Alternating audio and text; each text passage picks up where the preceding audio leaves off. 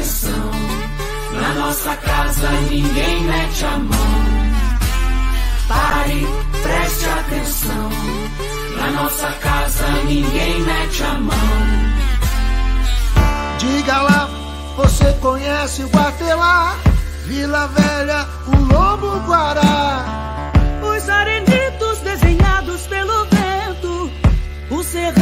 Que já foi mar. Escarpa devoniana, paisagem incrível, verdades à tona. O ser humano ultrapassa limites e para o planeta uma arma aponta. Eu respeito a fauna, a flora, toda a sua história e por isso sou contra.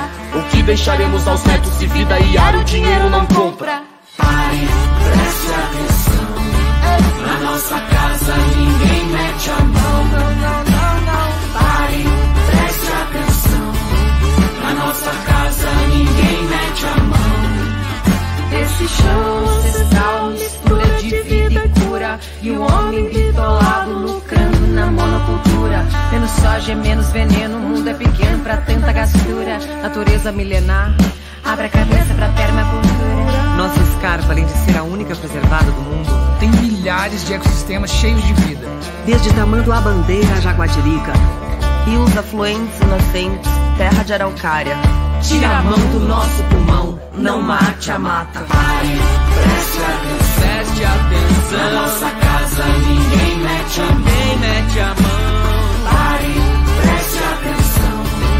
Na nossa casa ninguém mete a mão. Ninguém mete a mão.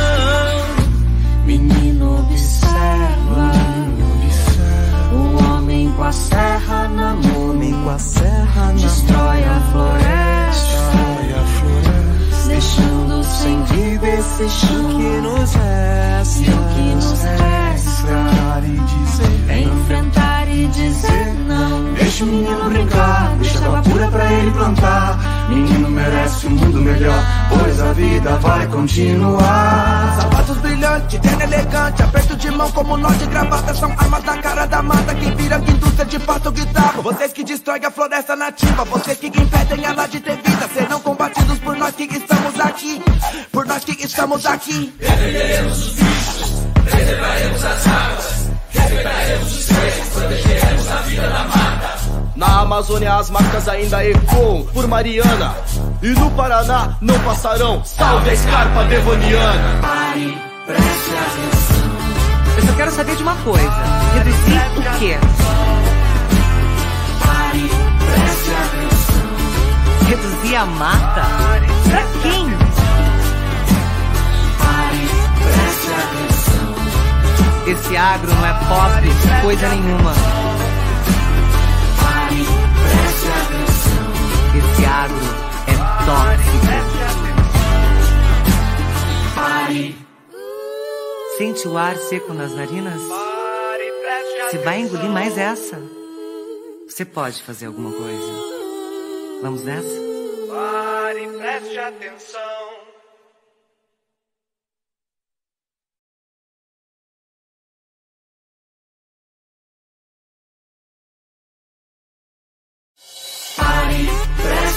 Na nossa casa ninguém mete a mão. Pare, preste atenção. Na nossa casa ninguém mete a mão. Diga lá, você conhece o Guatelá? Vila Velha, o Lobo Guará.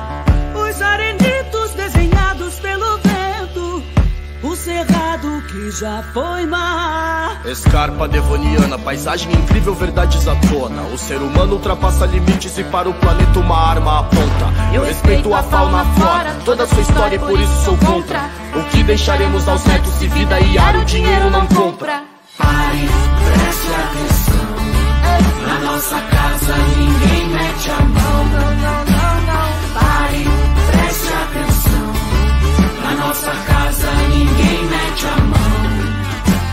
Chão ancestral, mistura de vida e cura. E o homem bitolado lucrando na monocultura. Menos soja, menos veneno, o mundo é pequeno pra tanta gastura. Natureza milenar, abre a cabeça pra permacultura.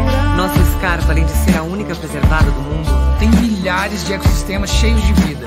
Desde Tamanduá Bandeira a Jaguatirica, rios afluentes nascentes, terra de araucária.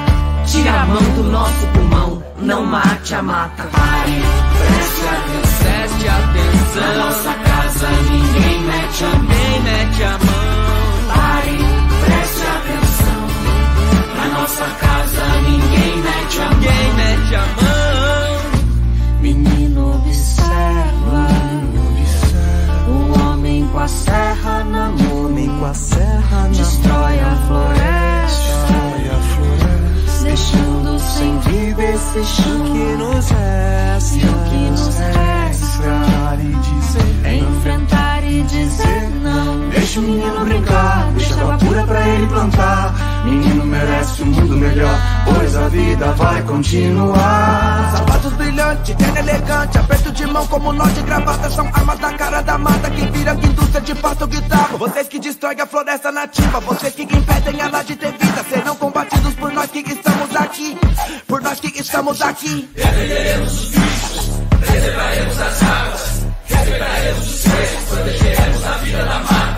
Na Amazônia as marcas ainda ecoam por Mariana. E no Paraná não passarão. Salve a escarpa devoniana. Pare, preste atenção. Eu só quero saber de uma coisa. Reduzir o quê? Pare, preste atenção. Reduzir a mata? Pra quem? Pare, preste atenção. Esse agro não é pop, coisa nenhuma. Esse agro é tóxico. Pare, Sente o ar seco nas narinas? Você vai engolir mais essa? Você pode fazer alguma coisa. Vamos nessa? Pare, preste atenção.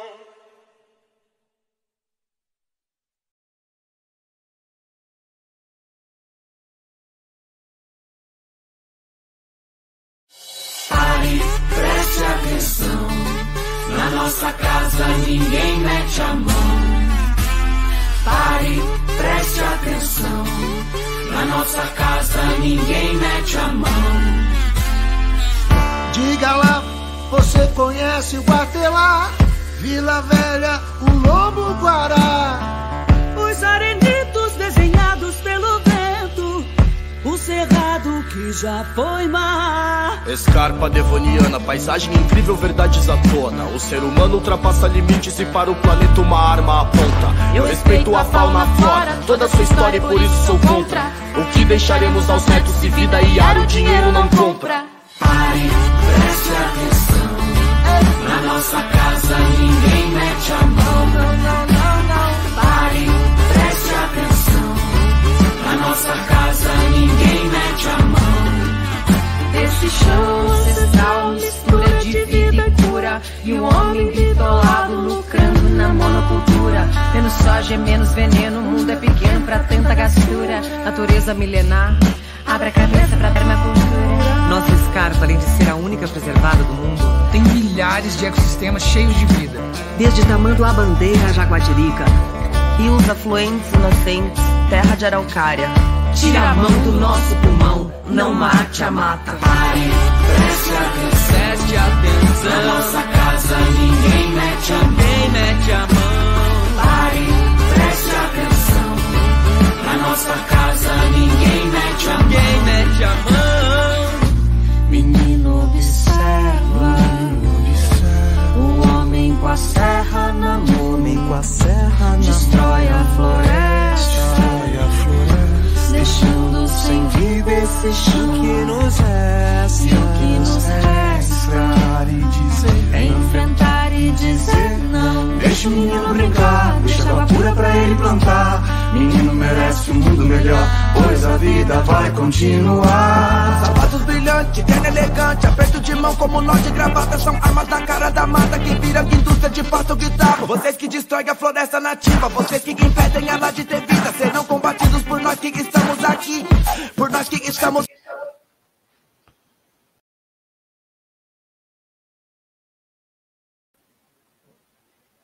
Olá, muito boa noite aos ouvintes da 95.7 FM. Hoje é terça-feira, dia 14 de junho, e está começando o programa Justiça e Conservação. Eu sou Maria Celeste Corrêa e fico com vocês até às 19 horas.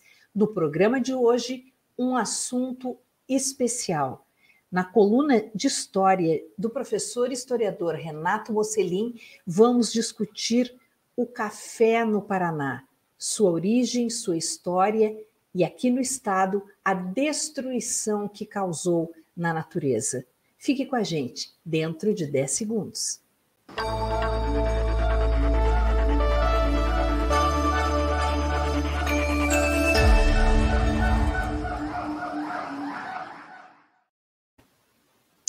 Olá, professor Renato Mocelin, boa noite. Boa noite, Celeste. Boa noite, ouvintes. Boa noite, internautas.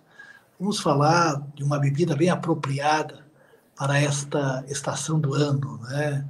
Você que está chegando em casa agora, vai tomar o seu cafezinho e vai ficar um pouco mais aquecido, por assim dizer, né? Mas, Celeste, antes de eu começar a falar do café, interessante que os nossos ouvintes saibam algumas bebidas que hoje fazem parte do nosso cotidiano, historicamente no Ocidente, elas são bem recentes. Por exemplo, o chá, o café, o chocolate. Quer dizer, são bebidas que foram introduzidas no Ocidente de uma forma mais efetiva, em larga escala, só a partir de, do final do século XVIII. Então, o Pedro Alves Cabral não tomava cafezinho, provavelmente o Tiradentes também não tomava café da manhã como nós tomamos, né? O café, segundo os historiadores, ele é originário dos subbosques da Etiópia. Teria sido levado para aquela região do Guiné e tornou-se uma bebida muito popular no mundo islâmico, notadamente no Império Otomano. Istambul, a antiga Constantinopla, tinha já, em fins da Idade Média, locais onde o café era servido. Só que no Ocidente, é, Celeste e ouvintes, o café era mal visto era chamado de bebida do diabo. Os venezianos levaram café para o mundo ocidental, para Roma, para outras cidades europeias, mas os clérigos aconselhavam as pessoas a não ingerirem tal bebida. Havia uma razão, porque o café era muito apreciado no mundo islâmico e como vivíamos aquelas lutas incessantes entre o mundo cristão e o mundo islâmico, era um, um ato sacrílego, até quase herético, você se locupletar com uma bebida consumida pelos infiéis. Só que estávamos no final do século XVI, o Papa era o Clemente VIII, e segundo a tradição, servir um café para o Papa Clemente VIII. E o Papa gostou do café. E o Papa teria dito o seguinte: se nós batizarmos, esta bebida deixará de ser uma bebida dos infiéis e poderá se tornar uma bebida dos fiéis. E desta maneira o café foi batizado pelo Papa e seu consumo disseminou-se pelas principais cidades europeias. Nós temos informações que já em fins do século XVII existiam locais onde era possível as pessoas se reunirem para tomarem um cafezinho em Amsterdã, em Paris, em Veneza, é, em Londres, enfim, nas principais cidades europeias. Então, essa é uma pequena introdução da história do café no mundo ocidental. É muito interessante também traçar um paralelo, professor, do que aconteceu aqui com a nossa erva mate, que também não era muito bem aceita no interior, no, no começo, porque era consumida por indígenas não batizados, considerada uma bebida perigosa por ser muito energética, e ela também causou um, um certo desconforto a, perante a igreja e junto aos europeus, não foi isso? É, inclusive a erva mate era chamada de a erva do diabo. Né? Os jesuítas tentaram erradicar o seu consumo, porém era um hábito comum dos guaranis, principalmente, porém a, a erva mate acabou vencendo. E mais tarde os próprios jesuítas se dedicarão a efetivar o consumo da erva mate, inclusive o, passaram a obter recursos com a erva mate. A erva mate, você falou muito bem, é, Celeste, ela é nossa, por assim dizer, né? E nós aqui no Paraná tivemos um ciclo importantíssimo, fins do século XIX, começo do século XX, que foi o ciclo da erva mate se nós visitarmos aqui o cemitério São Francisco de Paula, o cemitério municipal, aqueles mausoléus que temos lá são dos barões do mate, né? Então nós tivemos, por exemplo, o Defonso Pereira Correia, o barão do Cerro Azul, ele tinha um engenho lá em Antonina, depois com a construção da estrada de ferro ligando Curitiba a Paranaguá, ele montou dois engenhos, Celeste, aqui no bairro do Batel, que ficava muito distante do centro de Curitiba. E toda a fortuna do Barão do Cerro Azul, ela adivinha da exploração da erva mate.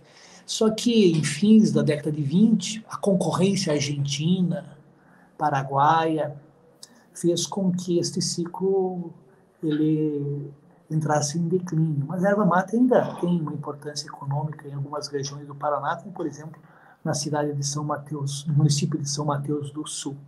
Portanto, você lembrou bem, a igreja nem sempre esteve, é, foi tolerante com novos hábitos alimentares.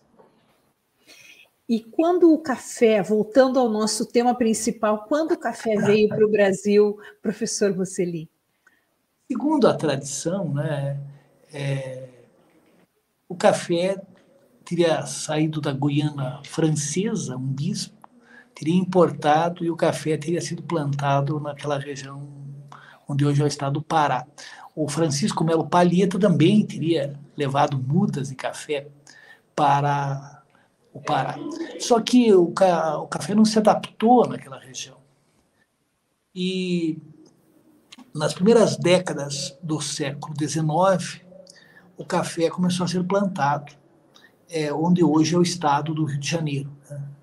A corte, como se dizia na época, com a vinda da família real, especialmente na região do Vale do Paraíba.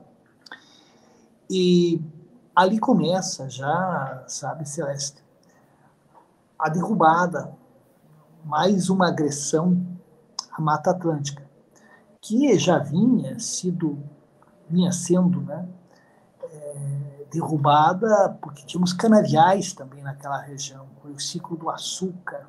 Então, todos esses ciclos econômicos da mineração, começando lá pelo pau-brasil, até os, nós falamos aqui do Paraná, né, nós tivemos o ciclo do pinho, o pessoal que é dos Campos Gerais conhece bem essa história, que o Paraná, durante um certo tempo, se destacou na exportação de madeira. Né? Só que era uma exploração predatória e logo as reservas foram se esgotando. Mas voltando, o café inicialmente ele vai ser cultivado no Vale do Paraíba. Mais tarde, no oeste paulista. E já é, na década de 1940, o café representava um um peso significativo das exportações brasileiras. Em fins do século XIX, o café reinava, né? Tanto é que durante a chamada República Velha Celeste, nós usamos a expressão República do Café com Leite, porque os presidentes, ora eram originários do estado de São Paulo, ora do estado de Minas Gerais. Mas, na verdade, se formos olhar para a economia, seria a República do Café Café, porque São Paulo se destacava na produção cafeeira e também Minas Gerais. É verdade que a pecuária tinha uma importância significativa em Minas Gerais, mas o café, do ponto de vista das exportações, tinha um significado maior ao lado da mineração. Portanto, o café fez e desfez presidentes e reinou quase que de forma absoluta até a Revolução de 1930. Mais tarde, o café começa a penetrar na região que é o norte do Paraná. Aquela região, Celeste e ouvintes, havia o cultivo do algodão, também a criação de porcos.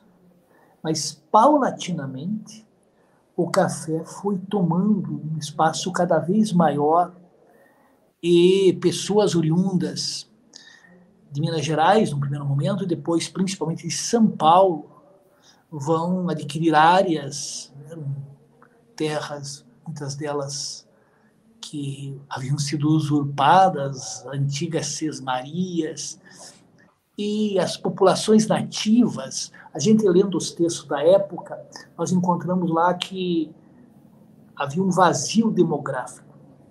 Não é verdade. Ali viviam os caigangues, ali viviam populações humildes que não tinham o título de propriedade e que eram paulatinamente expulsas dessas, dessas terras, não é? E o café vai se instalando no Paraná. Tem uma expressão que todos conhecem, né? Que naquela região de São Paulo, Paraná também, a chamada terra roxa. Não existe terra roxa. Na verdade, é terra rossa, do italiano, né? que é uma terra avermelhada. E o café vai se transformar, pelo menos nas primeiras décadas do século XX, na principal principal produto de exportação do Brasil. É, é interessante comentar sobre esse aspecto da, da terra roxa, que na verdade é terra roça, mas acabou é. se acabou se se perpetuando, se popularizando, chamar de terra roxa exatamente essa terra da região norte, noroeste e oeste do Paraná que sofreu é, no passado extensos derramamentos de lava, e aquilo tudo foi o que possibilitou geologicamente o enriquecimento da terra daquela região. Os mesmos é, fenômenos que fizeram surgir no passado as cataratas do Iguaçu e até mesmo sete quedas, que hoje a gente não as vê mais, porque foram é, é, inundadas no período da construção da hidrelétrica de Itaipu, mas toda aquela riqueza é, da terra em si e que propiciou a, o crescimento de uma floresta maravilhosa, exuberante, riquíssima, veio de derramamentos de lava, de, de mudanças geológicas que aquela região sofreu de forma muito abrupta mas que no fim culminaram numa terra riquíssima e era isso atrás dela que vinham os imigrantes, os agricultores, não é, professor? Sim, e você colocou bem, Celeste, as derrubadas, eles aproveitavam aquela madeira considerada de lei, de maior qualidade, né? E depois eles, eles ateavam fogo. Áreas imensas, já na segunda metade do século XIX, o Thomas Bick Winter, né, que perambulou aqui pelo Paraná, ele presenciou queimadas que devastaram áreas imensas. A questão não era só a destruição da flora, mas, sobretudo, também da fauna. Não havia a mínima consciência. Portanto, na medida que a lavoura cafeira avançava, aqui no Paraná, por exemplo, tínhamos milhões de perobas e outras, é, outras espécies de uma qualidade enorme, né? Essas perobas, a canela, é, vão desaparecendo. Tem aquele conto do Domingos Pellegrini, né? Os 300, o Encalhe dos 300, que dá uma ideia né, de como foi o avanço por essas regiões inóspitas e como o norte do Paraná é, se notabilizou em termos econômicos graças ao, café. E na medida que a lavoura cafeira, vamos começar por São Paulo, e avançando, iam construindo ferrovias. Obviamente, essas ferrovias, é, os dormentes, todo o material usado, era, eram, os materiais eram retirados da Mata Atlântica. Mais tarde, a construção de rodovias. É, não havia nenhuma preocupação, a não ser por parte de algumas poucas pessoas, com a questão ambiental. Você sabe, né, Celeste, que o nosso Código Florestal do Paraná é de 1907. Exatamente. Leis nós tivemos. Aliás, leis, não é? E vocês do observatório, bem, você, todos que trabalham aqui, conhecem a legislação. Agora, há uma distância enorme, né, Celeste, entre a legislação e a realidade. Agora, sem querer ser pessimista e que lá no começo do século XX, que as pessoas não tivessem uma educação ambiental, uma mentalidade conservacionista, você compreende. Mas nós temos acesso a informações nas escolas, eu imagino que essas questões são explanadas aos alunos como nós podemos ter um retrocesso tão grande? Quer dizer, de desmonte dos órgãos ambientais, da construção, do desejo de construir estradas, com certeza trarão danos irreversíveis. Por exemplo, desculpe, eu bati aqui, é, o trecho 5 ali da Ferroeste e essa malfadada Estrada do Colono, né, Celeste? Irá cortar o, o Parque Iguaçu.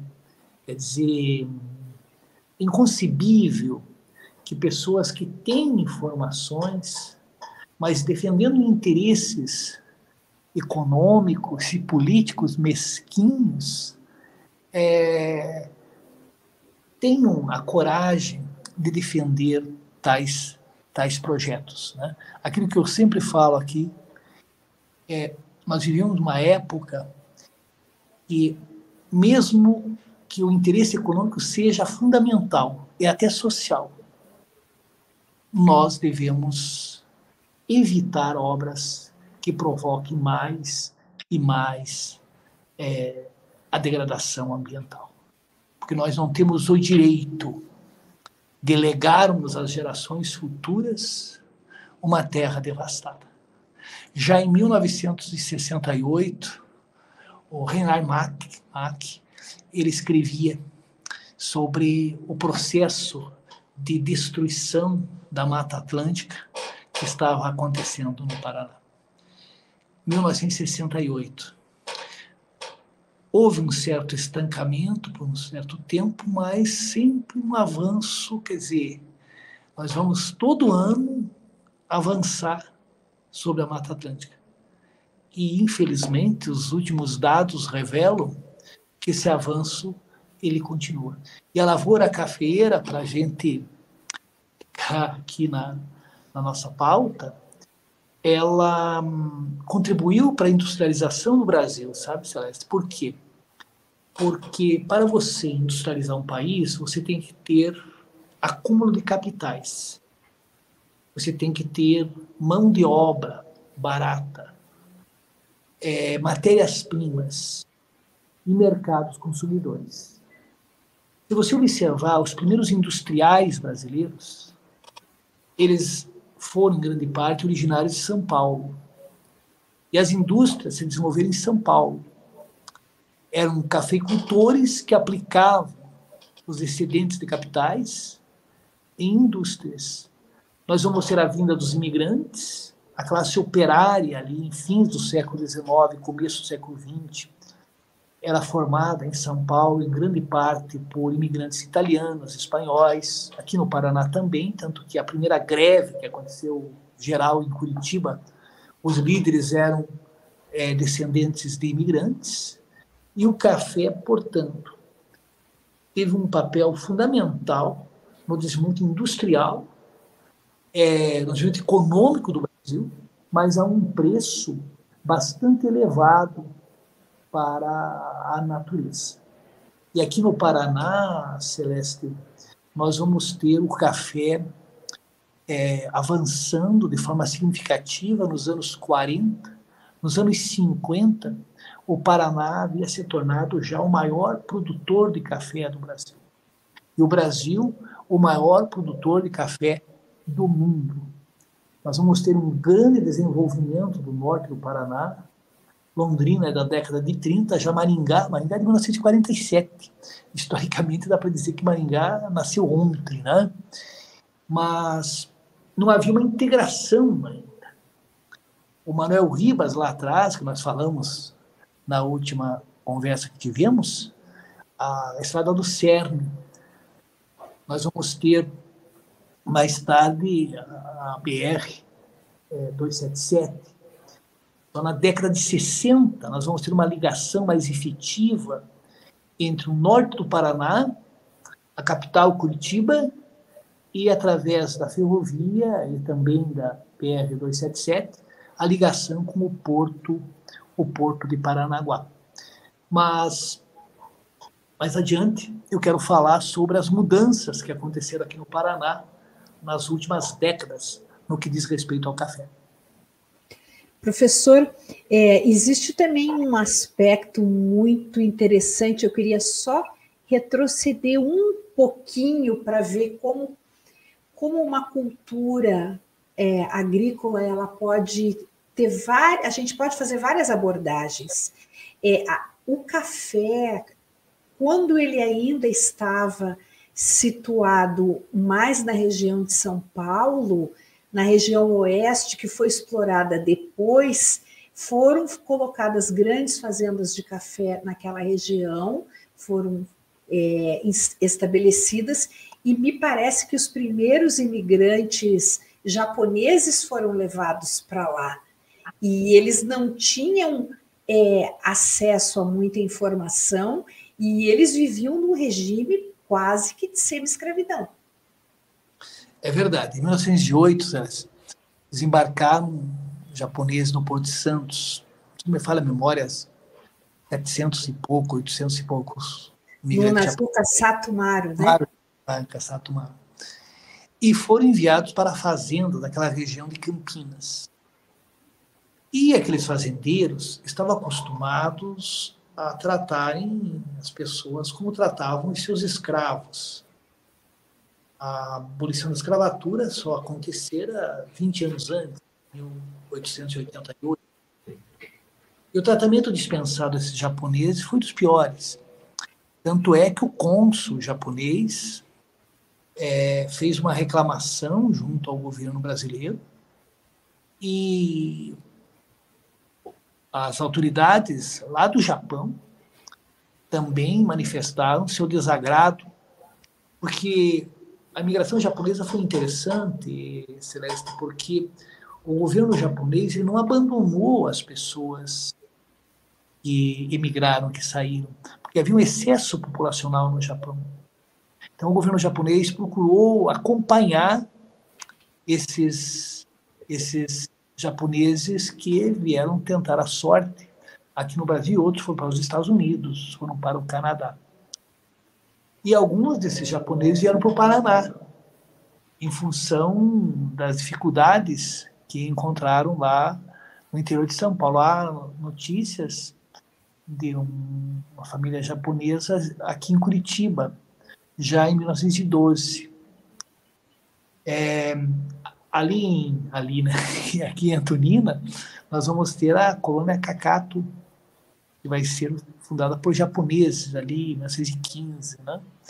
E mais tarde, na década de 30, é, japoneses se estabeleceram em Açaí, Uraí, naquela região de Londrina também, quer dizer, ali em cidades do norte do Paraná. Eles foram pioneiros ali, não é, professor, em Uraí e Açaí. Praticamente eles fundaram essas duas cidades. Sim. E foram duramente perseguidos. A gente pode fazer um, um programa todo sobre a imigração japonesa durante a Segunda Guerra, porque muitos deles não falavam direito português e para não serem acusados de espiões do exército imperial japonês, eles ficavam calados, né? E ali comunidade de Cacato, em Antonina, foi a população foi retirada de lá. Foram trazidos aqui para a granja do Canguiri e colocadas essas pessoas, essas famílias, em locais que eram destinados aos animais. E o governo brasileiro nunca pediu desculpas a essas famílias, não as indenizou aquilo que eles perderam lá de suas propriedades que foram que foram saqueadas por entre aspas supostos nacionalistas. Mas é, aqui é, havia foi... preconceito, não é, professor? Porque primeiro era contra os negros, porque eram pretos, negros escravos. Depois eles não queriam populações amarelas. Isso está em documentos, em registros, até em, em, em discursos, em, em assembleias. É, isso era público, eles, eles, eles falavam mal de pessoas amarelas. Isso é um absurdo. E era é, assim. Vetaram, inclusive, a vinda de imigrantes chineses para o Brasil. Os japoneses, vejam, ouvintes, que só a partir de 1908 e mesmo os imigrantes europeus não eram tratados da mesma maneira. Os imigrantes alemães tinham status. Os imigrantes italianos tinham status um pouquinho inferior. E dentre os italianos também existiam diferenças. Os italianos do norte tinham status um pouco mais elevado. Os italianos do sul eram mal vistos. Eu li um relato, professor, outro dia, escrito por alguém que veio num desses navios, dizendo que, inclusive, os italianos brigavam entre si dentro do navio. Não queriam se falar os que eram do norte e os que eram do sul. E esse testemunho foi de um polonês. É uma carta interessantíssima. Quer dizer, o preconceito já, vinha, já atravessava o Atlântico e já chegava aqui instalado porque, Celeste, a Itália só unificou-se é, na segunda metade do século XIX. Então, o sujeito que era da Sicília, ele se considerava siciliano. O sardo lá da Sardenha, idem. O sujeito da Calábria não gostava do sujeito da Sicília. Falava o seu dialeto, o dialeto calabrês. Muito difícil para um milanês, por exemplo, compreender. Eu vou dar o exemplo da nossa família, a família Mocelin saiu de Vicenza. Vicenza fica ao norte. E eles não falavam o idioma italiano. Eles falavam o dialeto italiano, que é falado ali naquela região do, do Vêneto. Portanto, a, a minha nona falava italiano. Não, minha nona falava italiano não o italiano que é oriundo do dialeto toscano falado naquela região da Itália, da Itália Central. E havia Curitiba, uma cidade de eslavos,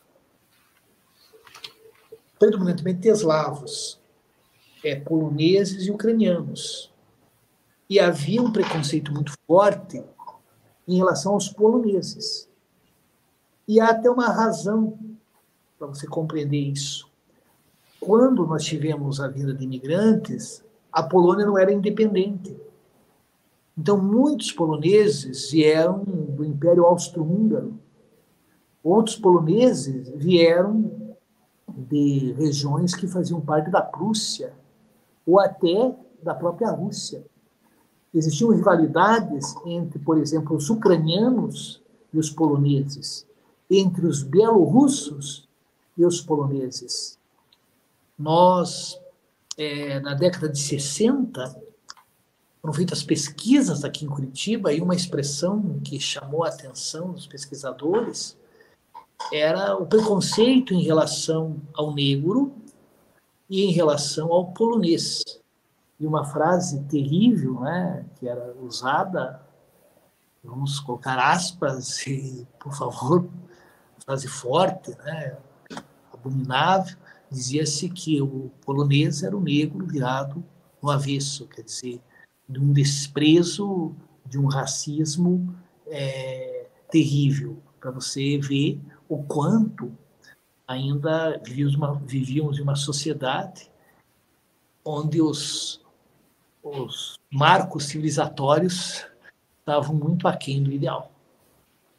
Exato. Professor, retornando à questão do café, tem uma, uma situação. É, a gente foi indo, foi indo, a história é assim, né? Aí, é, um fato emenda no outro, desencadeia é, é, e aí acaba dessa maneira. Mas é em relação ao café, me parece, não sei se o senhor vai concordar comigo, mas me parece que o mais grave ainda de tudo foi a aposta na monocultura era o produto que estava bombando, o pessoal parou de fazer outra coisa e depois a história vai nos mostrar que não foi uma boa opção. Veja, é, a monocultura ela é nefasta do ponto de vista econômico, do ponto de vista ambiental, do ponto de vista social. E com o café não foi diferente. Um dos méritos do presidente Getúlio Vargas foi procurar romper com esta dependência que o Brasil tinha em relação ao café. O Brasil veio a crise de 29, o Brasil era o maior exportador e nós tivemos, Celeste, pobre azarado, né? quando acontece alguma coisa, a coisa vem sempre em dobro. Nós tivemos os efeitos de duas crises aqui uma crise de superprodução e uma crise de consumo. Porque no começo do século XX, quando o, o, os preços caíam, os cafeicultores sentiam-se prejudicados. Mas eles tinham uma influência enorme junto ao governo. Fosse o governo estadual lá de São Paulo, fosse o governo federal, que estava nas mãos dos paulistas. Então, em 1904, foi realizado um convênio na cidade de Taubaté, em que o governo comprava os excedentes da produção e estocava. Vejam, ouçam bem, ouvintes. O governo é, usava recursos públicos para comprar os excedentes da produção de café para manter os preços. Havia aquilo que é muito comum no Brasil, a privatização dos lucros e a socialização dos prejuízos. Quer dizer, quando o café dava prejuízo, a sociedade como um todo, porque o dinheiro era público, né, é, pagava. Pois bem, e assim continuou até que veio a crise de 29. Em 1930, caíram drasticamente as exportações. O maior comprador do café brasileiro é os Estados Unidos. Ninguém morre se ficar sem tomar café. Eles vão reduzir o consumo. Obviamente, vão comprar menos. A crise norte-americana tornou-se uma crise mundial e houve uma queda das exportações também para outros países. Só que, aqui no Brasil, nos anos de 1925, 26, 27, plantaram mais e mais cafezais, cujas colheitas atingiram o ápice em 1930, 1931. Então, nós tivemos aquilo que eu falei: duas crises. Uma crise de superprodução e uma crise de subconsumo. O que, que Getúlio Vargas fez? Getúlio Vargas mandou queimar os estoques de café. Procurou sanear, por assim dizer, a economia cafeira. E deixou de subsidiar a lavoura cafeira.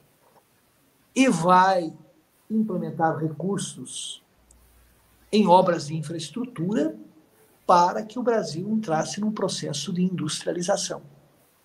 Getúlio, nós já conversamos aqui, pode ter muitos erros, mas ele lançou as bases de um Brasil moderno, de um Brasil que não dependesse exclusivamente do café. Como dependera lá atrás é, da mineração, como aqui o Paraná dependera da erva mate, como lá na região amazônica do látex.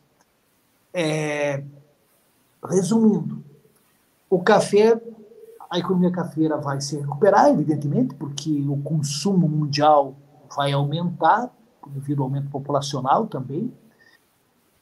E o Paraná, nos anos 40, vai ter um aumento populacional significativo e um aumento significativo da produção do café.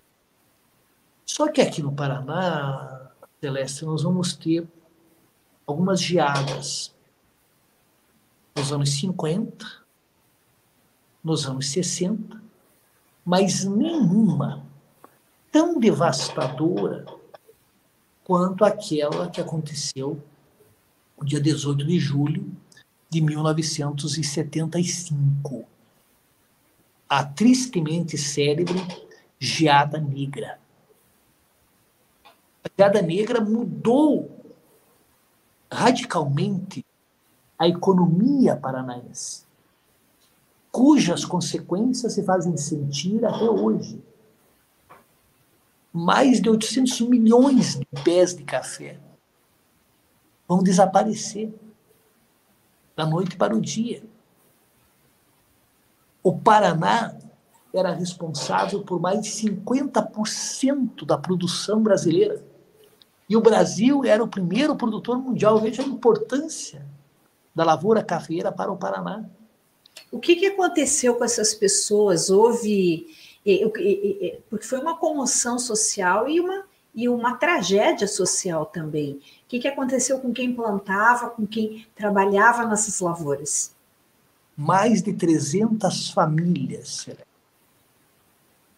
é, deixaram os diversos municípios onde a economia cafeira predominava do estado do Paraná. Nós tivemos o maior êxodo rural da história do Paraná. Entre 1975 e ali o começo da década de 80, porque nós vamos ter também aquelas pessoas que vão ser expulsas daquelas regiões em que barragens foram construídas, em torno de 1 milhão e 500 mil pessoas deixaram, de alguma forma, é, a área rural.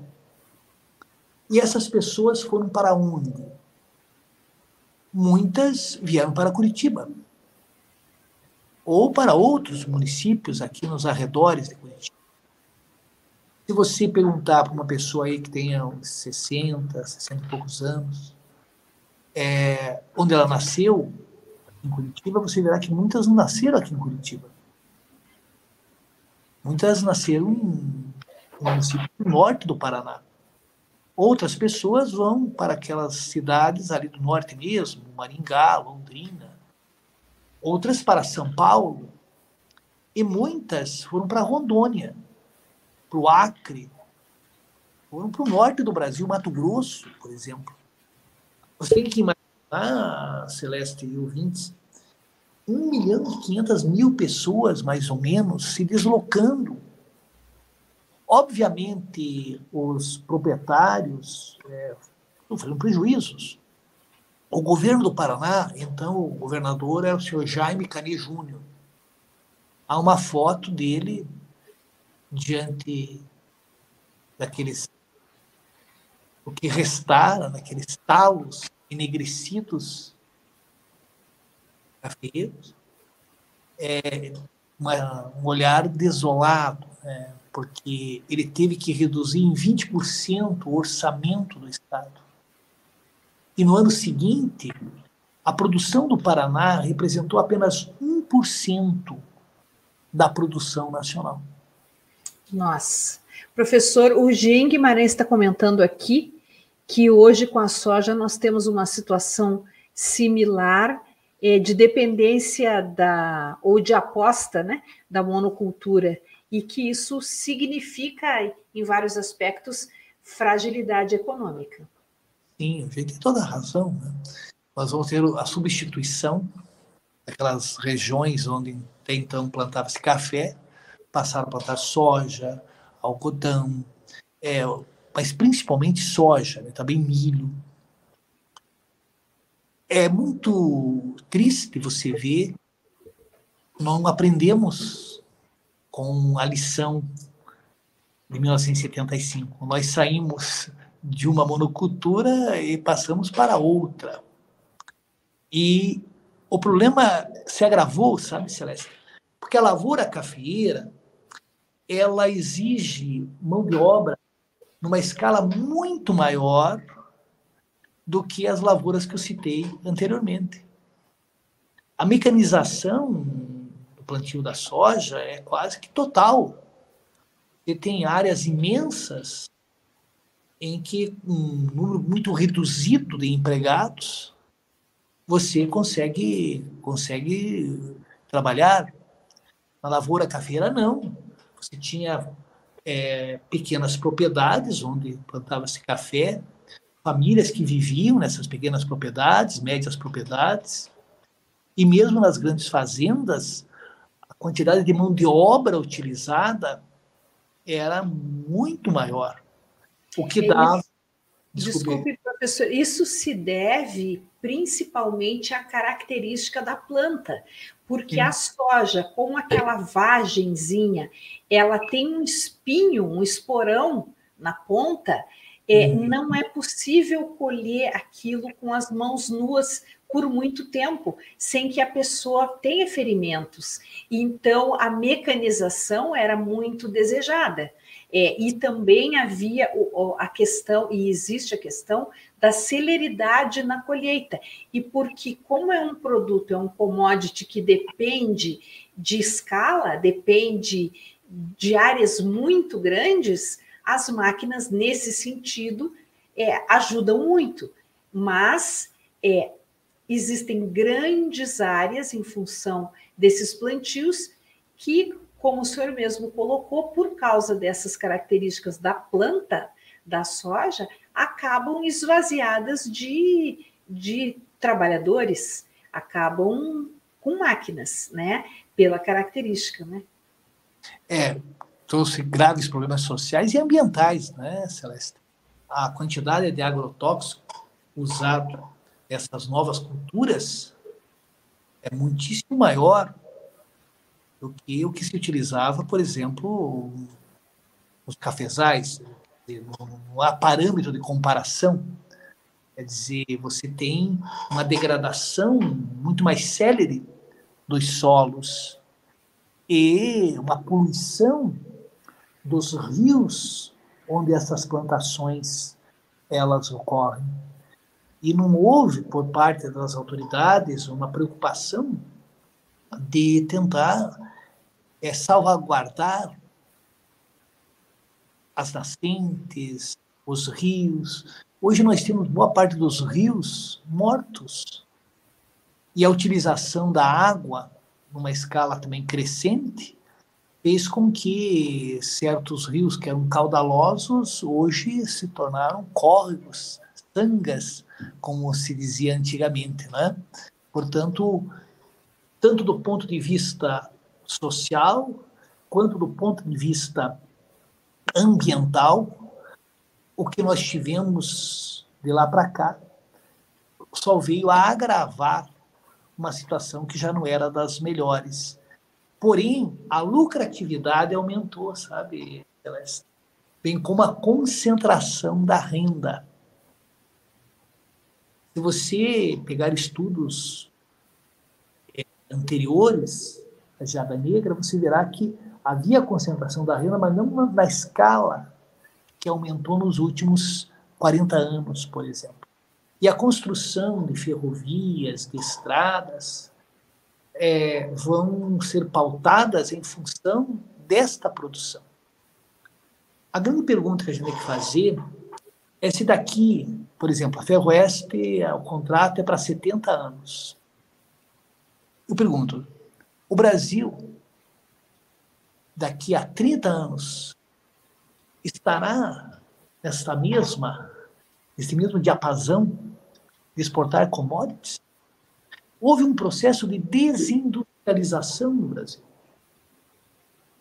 O Brasil, hoje, proporcionalmente, é menos industrializado que era na década de 50.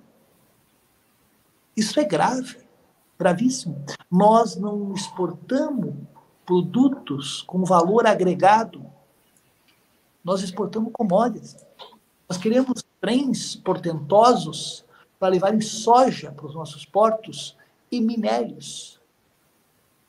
Trens que vão passar por áreas da Mata Atlântica, onde poderemos ter acidentes, onde pode provocar incêndios e onde não há uma preocupação mínima com a fauna. E nós estamos, Celeste, em 2021. O mundo está na contramão de tudo isto. Quer dizer, o Brasil hoje é um palha internacional. O caso desses dois rapazes desaparecidos denota o quê? Que a FUNAI não existe mais para proteger o índio, as terras indígenas.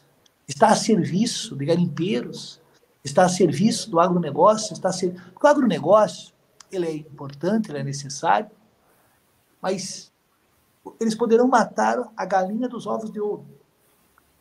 Porque há uma conscientização na Europa, nos Estados Unidos, na Europa, de você não consumir aquilo que vem de áreas degradadas. E você sabe, né, Sérgio, que o jornalista sabe muito bem. Nada funciona melhor no capitalismo do que o boicote. Boicotar. Não comprar. Não utilizar. Aí você vai ver que muitos vão ter preocupações que até então não tinham com as questões ambientais.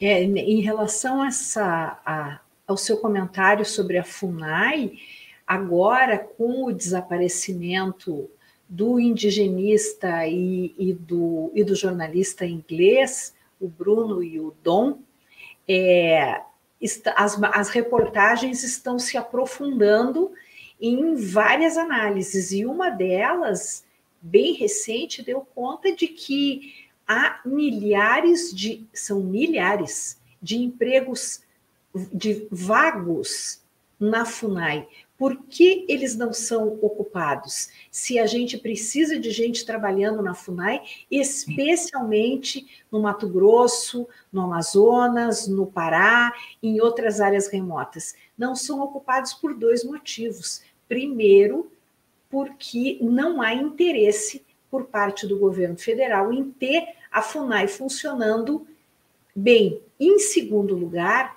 eu acredito, e há muitos, muitos indícios, de que as pessoas têm medo de trabalhar no FUNAI. Essa é a verdade. Tem medo. Você sabe, né, Celeste, que antigamente as principais vítimas das ditaduras eram os socialistas, os comunistas, os líderes sindicais. Hoje as grandes vítimas são os ambientalistas e são também os jornalistas. Cuidado você está duplamente correndo perigo. Estou encrecada, professor, estou encrecada. Infelizmente, nós vivemos num país que passa por um retrocesso civilizatório. Eu digo um retrocesso civilizatório. E existiam pessoas homofóbicas, todos nós sabemos, racistas, é, pessoas que não têm nenhuma consideração com o meio ambiente, pessoas que são cruéis com os animais, sempre existiram. Pessoas que exaltam a tortura, que aplaudem chacinas. A questão é que nos últimos anos, os que estão no poder, eles dão a essas pessoas condição delas aparecerem. E muitas delas estão exercendo cargos de grande relevância. Quando você tem um presidente que aplaude uma chacina, ah, mas eram bandidos, não interessa. No Estado democrático de direito, mesmo o mais cruel dos bandidos tem direitos ah, mas tinha fuzis lá, o que denota incompetência. Está tão decantada. Forças Armadas, né? porque os fuzis não caem dentro da favela do céu. Né? As fronteiras não estão sendo bem vigiadas. Como é que essas armas entram nessas favelas? É você exalta a violência, você torna a violência algo comum, rotineiro, como se nada não fosse anormal. E eu diria, eu tenho falado isso nos locais onde convidado para falar, que nós temos que resgatar, primeiro, a democracia. Exato. Está aqui, professor, a Marli Miretsky está dizendo retrocesso civilizatório. Falou tudo, professor. Então, o senhor ia falar agora sobre o resgate da democracia eu diria que é a resgate da democracia. E, Celeste, você pode ser uma pessoa de direita, que tem uma pauta política mais conservadora, mas você, com certeza, irá respeitar um resultado eleitoral. Você não irá aplaudir é, execuções e nós podemos conversar defendendo e discutindo teses você pode dizer que o Estado deve ser menos intervencionista na economia. A outra pessoa mais à esquerda dirá: não, o Estado deve controlar certas áreas da economia. Você pode ter uma visão é, sobre a educação que não precisa ser necessariamente a minha, mas é, vamos discutir em cima de ideias e não partirmos para agressões. É o que tem acontecido no Brasil. A última eleição presidencial, houve um debate sobre as questões econômicas. Não houve um debate sobre as questões ambientais ou sobre a educação. Você tem uma propaganda eleitoral feita de uma maneira bonita, né? É, mas completamente alheia a realidade sem conteúdo. Nós estamos aproximando de uma nova eleição. Ah, discutir aborto. Essa é conversa fiada. É pauta de costumes. Ah, você tem casamento um afetivo ou não. É isso que essa gente quer. É para é, desviar das questões que realmente são importantes. A questão do aborto, há uma legislação aí a questão de uniões homoafetivas deve ter uma legislação, e quem sou eu para dizer se deve ser assim ou assado? A questão do aborto tem que dar mais a palavra para as mulheres. Eu temo que nos aproximemos de uma outra eleição e as fake news, os ataques pessoais, a ridicularização do outro acabem imperando e influenciando aquela massa de eleitores que reclama dos políticos, mas se você perguntar um mês depois para quem o sujeito votou, ele não lembra. E ele muitas vezes elege pessoas que lá no Congresso ou nas assembleias legislativas vão defender teses que prejudicam essas pessoas. Pode ter, digamos assim, uma pessoa que é vegana ou vegetariana uma pessoa que exalta a natureza, que gosta de animais, votar num senador, num deputado, sei lá, que tem uma visão retrógrada. Aqui no Paraná, aqui no Paraná, vamos dar um exemplo. Quantos deputados votaram a favor da, da, liberação ali de agrotóxicos? Maria, essas pessoas foram eleitas. Então, quem elegeu essas pessoas é responsável pelo caos que nós vivemos. Quer dizer, não podemos criminalizar, a política é necessária, porque tudo é política. Tudo é política. Até é dizer que não é político. É uma forma de você desacreditar o debate político que é necessário e sempre respeitando o outro, prezando pela, pela democracia. E assumindo a, as responsabilidades referentes e condizentes aos seus cargos, seja no legislativo, no judiciário e no executivo, porque a vergonha maior de todas, além da tristeza é, pela morte dessas pessoas, pelo desaparecimento de pessoas como o indigenista Bruno e o Dom Phillips, jornalista, é, é uma vergonha que se ouça que a culpa é de quem desapareceu, não avisaram a FUNAI, não deviam ter ido no domingo. O que, que é isso? As pessoas têm direito de transitar nesse país têm direito de entrar num rio, num, num, meandro de rio e visitar uma comunidade. Eles não estavam fazendo nada errado, eles estavam trabalhando. Então, culpar os mortos é de uma sordidez sem nome. Essa é que é a verdade. Leste, você falou algo grande relevância. Né? Aqui no Brasil, eu já li depoimentos de estuprador, estupradores que alegaram que a mulher estava no lugar errado, usando roupas inadequadas. É você culpar a vítima. A vítima foi a responsável pelo estupro e não o calhorda, não o criminoso que a estuprou. Infelizmente, Celeste, existem pessoas tão malévolas e em todas as classes sociais. É isso, professor, é isso. E a, a gente... educação, só para eu completar, a educação formal, ela não dá conta da formação ética, moral, que todos nós temos todos nós temos problemas, todos nós temos as nossas limitações, todos nós temos as nossas áreas nebulosas. Mas a gente reconhecer e tentar melhorar, eu acho que faz parte da nossa, da nossa vivência. Muito obrigada, professor Mocelin. Foi um prazer conversar com o senhor mais uma vez. E o programa Justiça e Conservação fica por aqui. Nós tivemos os trabalhos técnicos de Guilherme Batista João Marcelo Leal e Maiala Fernandes. Voltamos amanhã às 18 horas.